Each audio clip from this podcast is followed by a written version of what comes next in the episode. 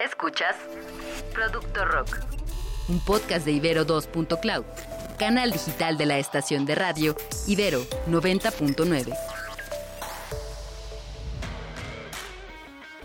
En esta edición de Producto Rock vamos a platicar sobre la aparición de la avanzada regia. El rock en español hacia el siglo XXI. Secuelas del sello rock en tu idioma. Escena actual del rock en español. Producto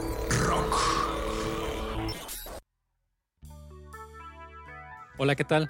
Mi nombre es Ociel Nájera. Bienvenidos a este episodio 10 y final de primera temporada de Producto Rock.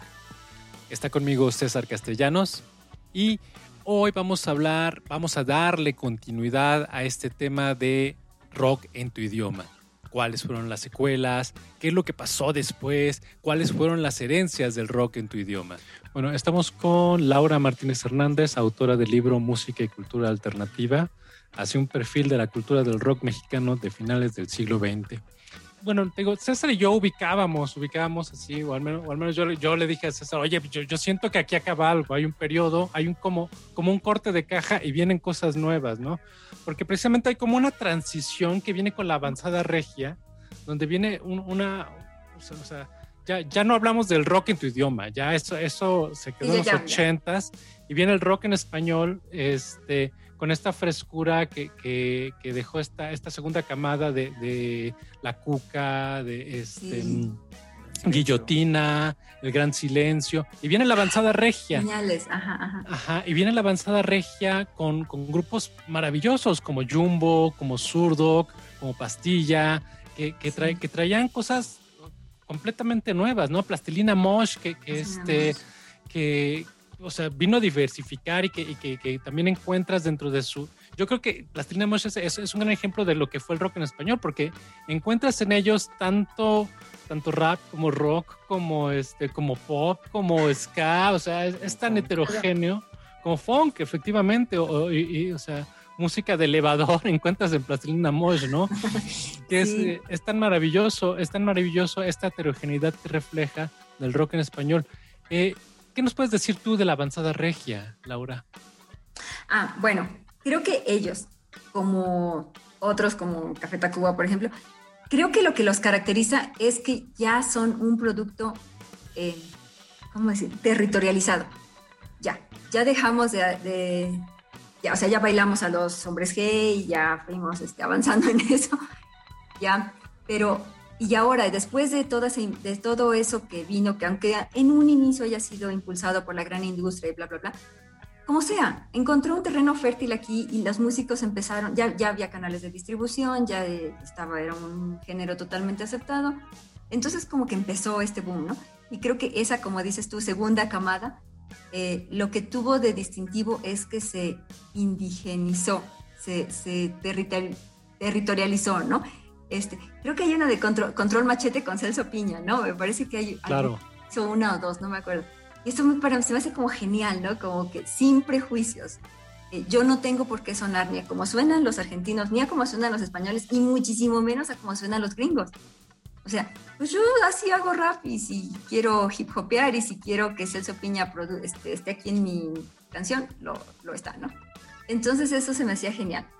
Eh, por ejemplo, la, la, Ingrata, que bueno, no es avanzada regia, pero la Ingrata es, es, es norteño, ¿no? Y, y, es un poco como salir del closet, ¿no? Este, decíamos que luego somos este, mexicanos de closet, pero que de pronto sale. Y, y creo que los rockeros, este, estaban mucho, los rockeros, como, el rock siendo género inglés, este, americano, pues estaban un poco viendo hacia afuera. Y llegó un momento en que no, ya. Eh, tú mencionaste el tributo a José José. José José es súper local, ¿no? Súper popular. Entonces, ya, es, es, este como que descaradamente, claro que nos gusta José José y claro que nos gusta Celso Piña y hacemos este dueto y hacemos todo lo que quieran.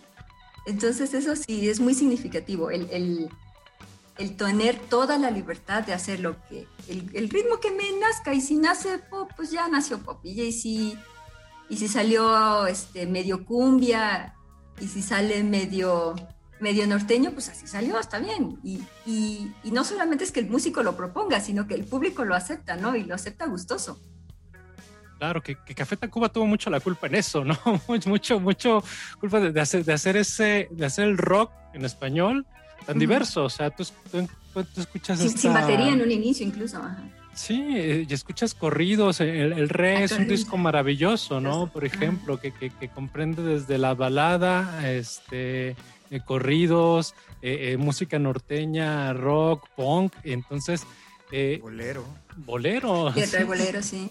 Es, increíble cómo, cómo, o sea, cómo pudo diversificar esta, los gustos del mexicano, por, llamarlo de alguna manera. Sí, sí, sí, diversificar y como aceptar, ¿no?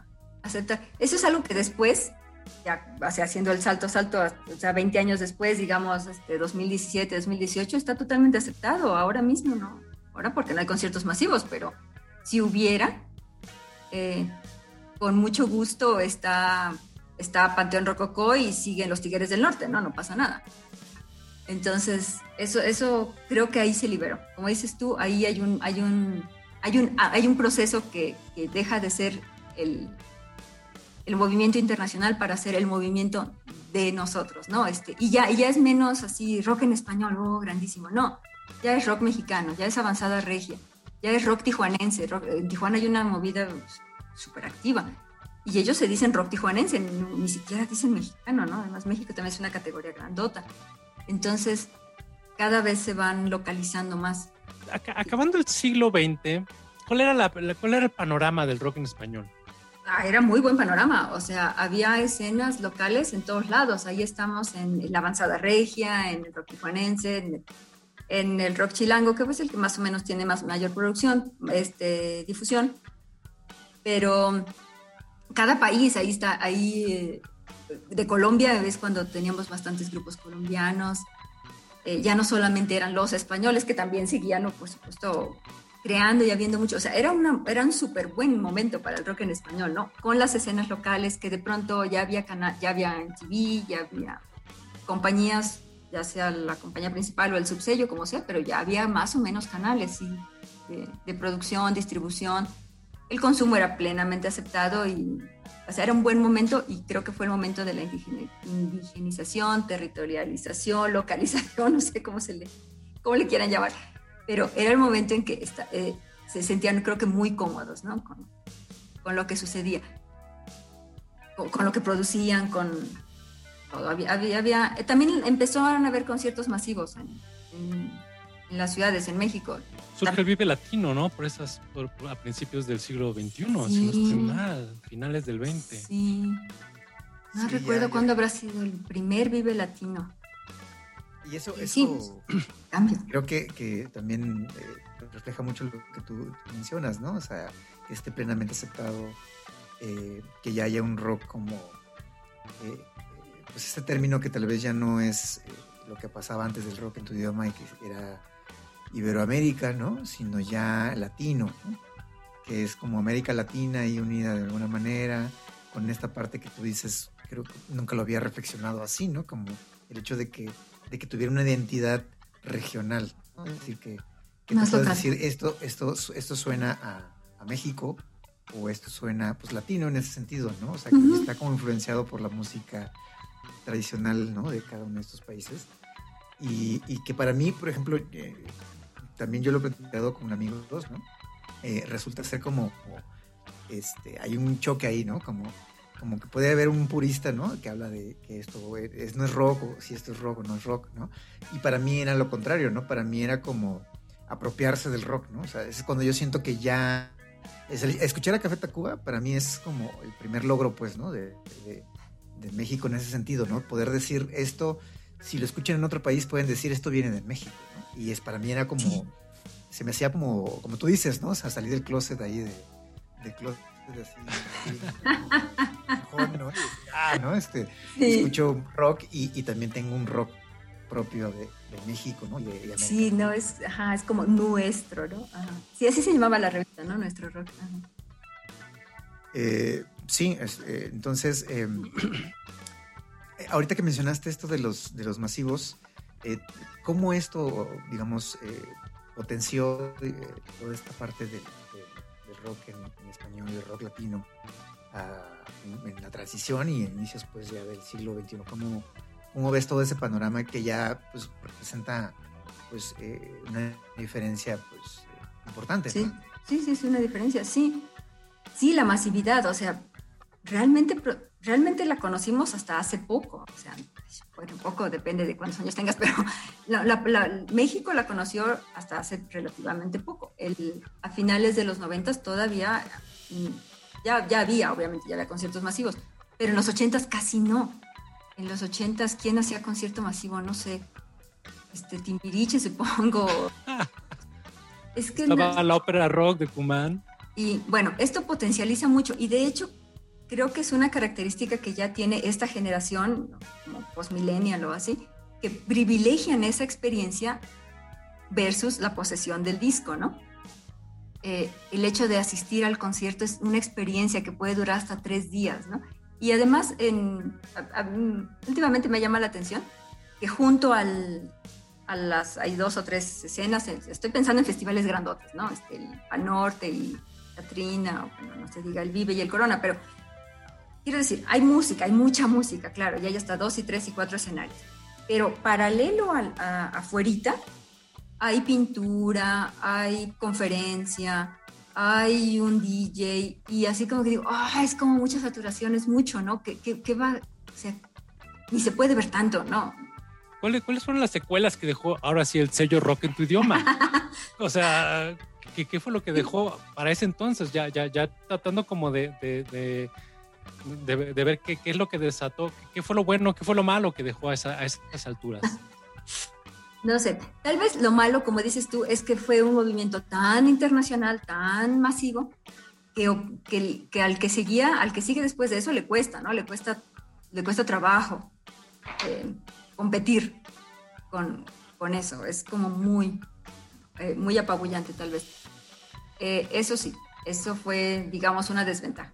La ventaja es, como decía antes, que abrió todos los canales posibles, ¿no? Incluso los músicos empezaban a relacionar entre sí. Ya para los 2000 ya había correo electrónico, entonces había, este, ¿cómo se llama? MySpace. En MySpace que se, se, podía subir y los músicos podían subir la música. No me acuerdo si se podía subir la canción completa o a veces subían un pedacito. Sí, eran completas. ¿Sí? ¿Eran completas? Sí, sí, podía subir todo el disco. Ah, pues perfectísimo. O sea, qué, qué mayor dicha para, para la difusión independiente, ¿no? Y sí, eso lo, sí dejó eso, ¿no? Dejó eh, músicos más profesionales, más experimentados, incluso, incluso públicos más, más conocedores, desestigmatizó totalmente el género. Creo que, creo que fue más lo bueno que lo malo. Hay, otra cosa allí de fondo que se nos ha, se nos ha pasado a tocar, ah, eh, los lugares.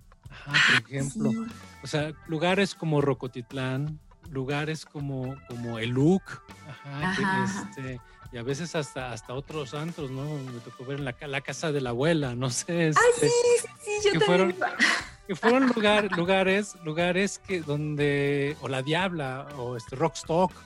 Ah, ¿eh? Rockstock, sí, sí, donde te fueron para entrar.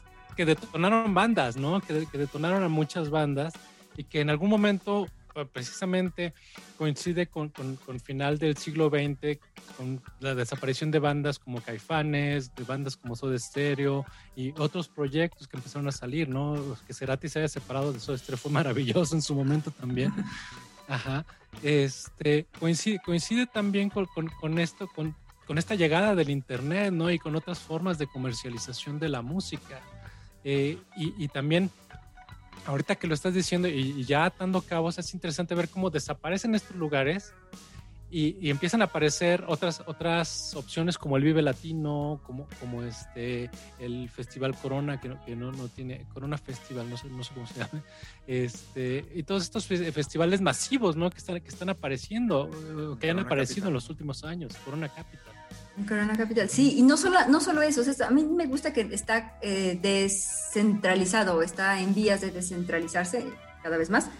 Em, los festivales, el, o sea, Monterrey tiene un montón, y Guadalajara hace otros, y aquí en Puebla tenemos el, tenemos o teníamos, ya no sé qué decir, el Katrina, Katrina Fest, porque en un, la, hizo lo hicieron en el puente de, de Día de Muertos, entonces se llamaba Katrina Fest y todo era alusivo a eso y de hecho había muchas, muchas chicas que acudían, iban con la, con la cara pintada de Katrina. Pero, eh, o sea, un festival dura como 10 horas, ¿no? O sea, ¿quién, quién oye con atención 10 horas de música? No, o sea, es más la experiencia de ir y de estar, vas con tus amigos y este y comes y tomas cerveza y andas divagando por acá y de pronto ves un grupo inglés en una y luego ves, no sé, a, a otro en otra y luego ves, pero si llegas temprano, la verdad es que los primeros grupos, mm, no sé, no sé, no sé qué tanta atención se le puede poner a tanto. Y eso no solamente si lo, lo eso es decir, en un día de festival, pero si lo potencializamos a la vida en general, son tantos, tantos, tantos los grupos que hay que ahora es difícil, es difícil decir conozco a tal, ¿no? Ahora que, hablas de esa saturación y de la experiencia del festival, sí recuerdo este, asistir a mis primeros Vives Latinos, al Corona Capital, ¿no? Que además era muy marcado como Vive Latino con esta tendencia así de siempre en español y tendiendo el ska, al punk, al rock, ¿no? Y el Corona Capital que traía como esta escena más electrónica, más rock indie, todo este, Más pop, exacto, más pop, eh, electropop y todo esto, ¿no? Y, que digamos que los dos en ese momento eh, suplían todo ese amplio espectro, ¿no? Del rock. Y todavía yo hacía asistir y sí a comprar los boletos de los dos días y llegar a las dos de la tarde bien temprano a ver la primera banda, ¿no? Y, así como también... Eh, Mucha euforia, ¿no? Sí, y como tú lo mencionas, como, como algo nuevo, ¿no? Como una experiencia y como también eh, eh, como algo que antes pues no te hubieras imaginado, ¿no? Es decir, escuchar a tantas bandas eh, con el precio de ese boleto que obviamente no era barato, pero y, después, bueno, se volvió cada vez más caro, más caro, imposible, ¿no? Sí. Pero al principio era mucho más económico, ¿no? Y era ver a tantas bandas que te gustaban y, este, y conocer, ¿no? Porque también me tocó conocer bandas, ¿no? Ahí así decir, escuchar alguna y decir esto, eh, no, no tenía ni idea que existía y suenan súper bien, ¿no? Entonces, eh, creo que al inicio eh, fue como, fue positivo, como tú dices, pero además, este, es como una luna de miel, pues, ¿no? Es decir, es, es como que es wow, ¿no? Qué bueno que hay tanto y puedo acceder a todo y quiero verlo todo, ¿no? Y, sí. más uno como, pues como músico era así de quiero toda la experiencia, ¿no? Y, cómo montan y, todo lo que hay alrededor y el backstage, ¿no? Porque aparte había estos, este, eh, que, se, que se agregan a esa experiencia, ¿no? Como el VIP y, ¿sabes? Todo esto, ¿no? Sí, sí. Incluso yo, de amigos que estuvieron ahí en, la escena, digamos, que también se estaban insertando, ¿no? Y, que es que estamos atrás en el backstage porque ya tocamos ¿sabes? ¿no?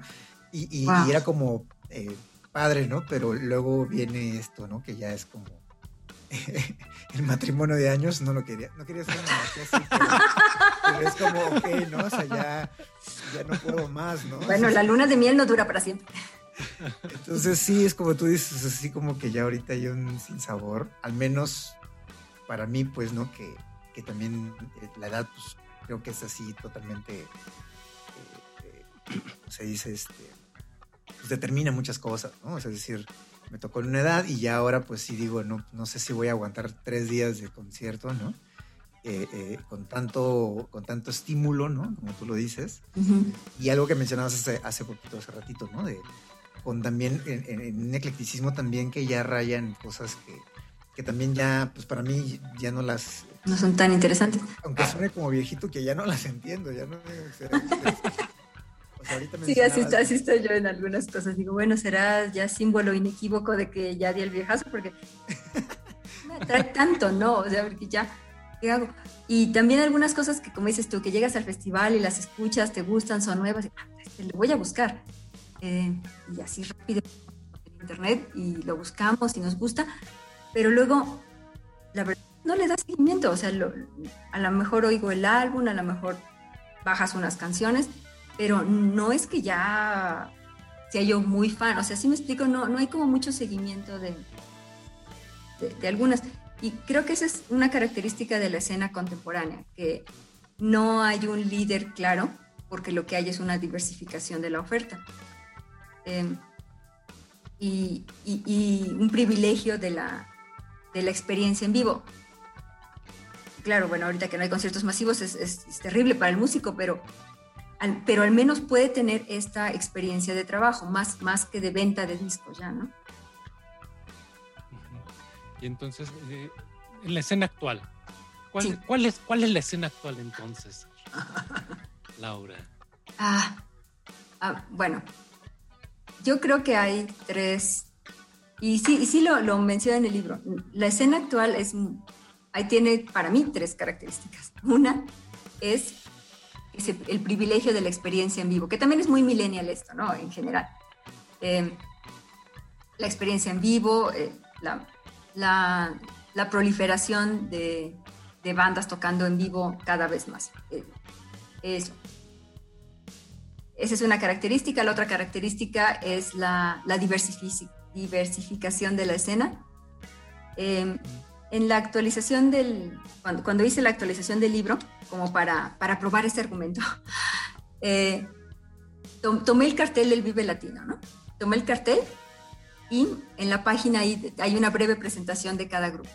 Y dice, está una fotito, creo que no es fotito, es video. Es el video, el, y así como una ficha técnica, ¿no? Esta banda de este año, de sus integrantes de tal país o lo que sea. Y ponen género. Entonces yo me di a la tarea de, de, ver cómo había 81 bandas. Lo, lo, lo, estaba viendo esta mañana cuando supe que iba a hablar con ustedes y dije, déjenme recordar cuántas bandas había. Eran 81 bandas en el 2017 o 18. Y de esas 81, todas el género que se ponían, poquitas decían rock poquitas. Decían más, este, bueno, metal, ska, pop rock. Decían unas cosas que hasta decían, ¿qué será? ¿Qué querrán decir con esto em, Géneros ahí, este. Sí. Eh, no, entiendo que no se quieren encasillar, ¿no? Y por eso lo, lo ponen. Metal electrónico, metal gótico, cumbia electrónica. Ah, este es el que dije, que dije, Death Green Metal. ¿Qué querrán decir con Death Green Metal? Sí, es un subgénero del metal así súper rudo, ¿no? Pero... Así. Y bueno, también, y en el, también está, bueno, los, los que dicen fusión, había siete que dicen fusión. Entonces... O sea, rock. O sea, no sé. Está el punk. Ah, bueno, había unos, el hard rock, punk, eh, punk ranchero, punk, hip hop, ese era otro. No, sí, de Pero es que además... Vean mi cuadrito. Este... El, número es, es, este, o sea, da hasta miedo, ¿no? O sea, 81 bandas. 81 bandas en un cartel. Y de ahí las que, las que su género decía rock son 13. Y tres que, que son, bueno, eso es más o menos junto con la diversidad, es que es muy independiente, muy independiente. Ya pocos, pocos están con empresas grandes eh, y ya, sean, ya sea porque son grupos nuevos o porque son grupos muy consagrados, de lo que sea, de los, en ambos casos, ya prefieren no estar con la, con la empresa grande. Laura, pues ha sido una plática maravillosa. ha estado súper divertido. Yo, podría seguir aquí hasta, hasta muy tarde. Este, pero seguro te invitamos para la segunda temporada y nos, nos focalizamos a otro tema, estés donde estés, lo platicamos. Te agradezco. Y este, Laura, eh, si alguien se quiere contactar contigo, tenemos redes, correo electrónico, si alguien quiere encontrar tu libro también, cuéntanos esta parte, por favor. Gracias, bueno, sí, ya que me lo preguntas. Nada, los, los invito a que, a que revisen el, el material que, que trabajé. Está en academia.com creo que hay que tener cuenta para, para entrar, pero ahí se, ahí se descarga por capítulos o por el libro completo, sin costo. Si quiere continuar la, la conversación, pero con gusto, con gusto. Gracias, gracias por invitarme. A mí también me encantó estar acá haciendo memoria y haciendo eh, algo, de análisis, ¿no? Muchas gracias, muchas gracias por hacerlo, por invitarme. No, gracias a, gracias a ti, Laura. Este, eh, necesito comprar ese libro. Eh, me dices que hay una eh, edición revisada. ¿Esta cuándo salió?